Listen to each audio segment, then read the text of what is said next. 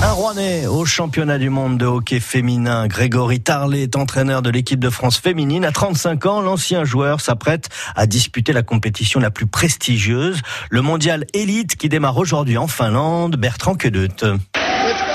La fibre d'entraîneur, Grégory Tarlet la possède depuis toujours. Quand j'étais jeune, euh, j'ai toujours filé des coups de main euh, au club de Rouen sur le coaching des jeunes euh, enfants. Et quand je suis arrivé dans la région parisienne, j'ai continué mes études et en même temps, je travaillais au club de Neuilly-sur-Marne. Et d'ailleurs, j'ai fini ma carrière de joueur en étant entraîneur général du club de, de Neuilly-sur-Marne. Un club où sur la glace, il évolue essentiellement en D1, mais aussi en Ligue Magnus. Avant ça, de nombreuses années à Rouen, donc, dans les catégories jeunes. Jusqu'à mes 20 ans. Mais sans jamais vraiment percer chez les Dragons. Quelques piges quand j'étais junior, mais j'ai jamais vraiment euh, joué en étant jeune à Rouen euh, dans l'équipe senior. En réalité, c'est surtout sur le banc que Grégory Tarlet va finir par se distinguer. Le talent et une série d'opportunités le mènent ainsi au plus haut niveau chez les Bleus. 2009-2013 en tant qu'adjoint. En 2014, je suis devenu euh, entraîneur principal et c'est vrai que cette année, ça fera 10 ans que je suis euh, dans le staff de, l'équipe de France. Avec à la clé une sacrée récompense et une performance, une première dans l'histoire du hockey français féminin. Individuellement, ça fait plaisir, on fait pas ça pour ça. Mais oui, comme vous dites, forcément, c'est une belle récompense. Cette qualif pour un mondial élite, c'est aussi l'aboutissement, le fruit